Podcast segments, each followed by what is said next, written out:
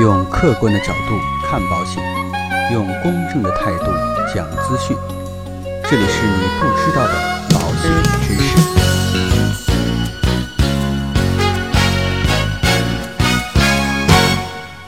好，各位亲爱的朋友们，那今天呢，跟大家一起来聊一聊有关于支付宝的相互宝这样的一个内容。这几天呢，我们的朋友圈呢，应该说被支付宝的相互宝给刷屏了。那基本上呢，嗯，整个的刷屏的内容都是一边倒，全都在说啊，相互宝这款产品非常的好。但是呢，就个人的经验而言啊，没有百分之百好的产品。所以呢，如果说大家的舆论呢都往一方面倒啊，我觉得容易让很多的朋友失去理智，冲昏头脑。所以呢，今天呢，嗯，我们也站在另外一个角度，跟各位朋友一起来分析一下有关于相互宝的不好的部分，也好让我们各位亲爱的朋友啊，能够站在一个理性的角度去看待一款产品。零元加入，三十万的保额，一生病呢，大家出钱，随时可以退出。看起来啊，特别的美好。目前呢，相互保呢已经有六百万人投保了。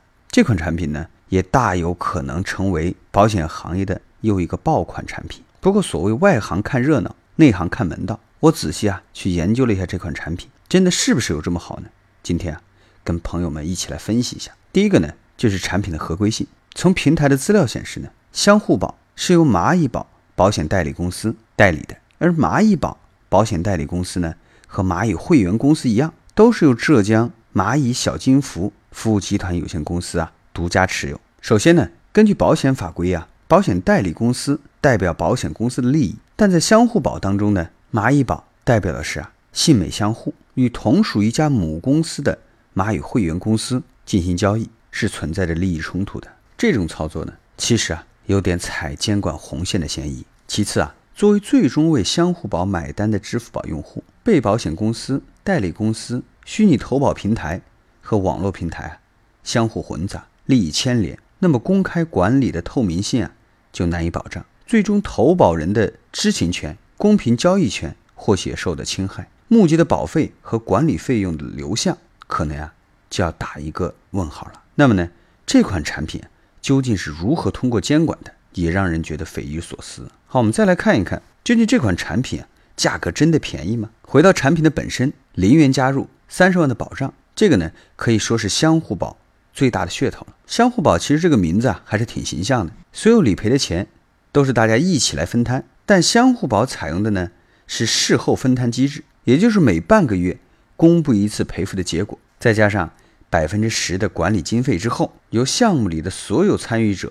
来进行分摊。相互保五百万人参与，如果发生一百个理赔案例，每个人呢只需要缴纳六块六毛钱，看起来呢还是比较低的。但是呢，我们来看一看世界卫生组织显示，人的一生啊发生重疾的概率是百分之七十二点一八。如果说五百万个人当中发生理赔案件的这种可能性啊，就远远不止一百个了。大家千万不要以为啊理赔案件就是一毛钱嘛，完全可以忽略不计。其实呢，理赔的次数啊是存在着很大的不确定性的。从这点来看呢，这款产品啊，实际存在着很大的销售误导。等以后参保的人多了，那一个月呢赔上上千起，每个月的保费啊，其实想一想也是不少的。有很多人认为呢，参与的人越多，成本就会越低。其实是不是这样的呢？真的不是。你想一想，其实每个人患病的概率啊是相对稳定的。参与的人越多，虽然基数大了，但实际上患病的人。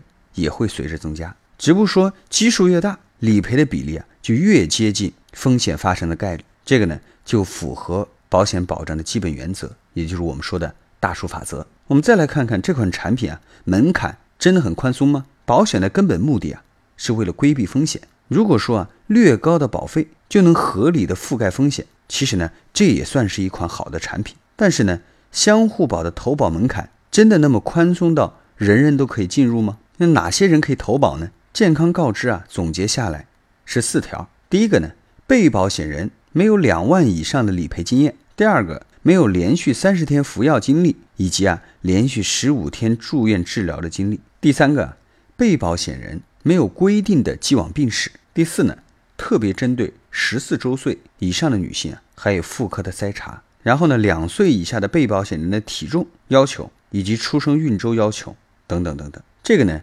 相对市面上绝大多数的重疾保险只有既往病史的要求啊，相互保险的这个健康告知还是要繁琐很多。按照这种严格的要求，其实有很多人会被排除在门槛之外。再者呢，可能有很多马虎的用户啊，没有仔细去看健康告知，然后就投保。一旦发生理赔的纠纷呢，其实受伤的还是消费者。我们再来看看这款产品啊，保障真的靠谱吗？退一步说呢，严格经历健康告知的筛选，如果说用户确认符合了规定，然后加入这款保险啊，你就会发现，其实相互保是一个裸重疾，没有轻症的责任，并且呢，也没有豁免，也没有身故保障。也就是说啊。必须得了癌症晚期、重度脑中风这样严重的重疾才会理赔。如果说是轻微的脑中风、冠状动脉支架介入手术，这个呢就是不会赔的。当然啊，如果说没有轻症保障，其实我们也可以忍受，毕竟呢看起来相互保比较便宜嘛。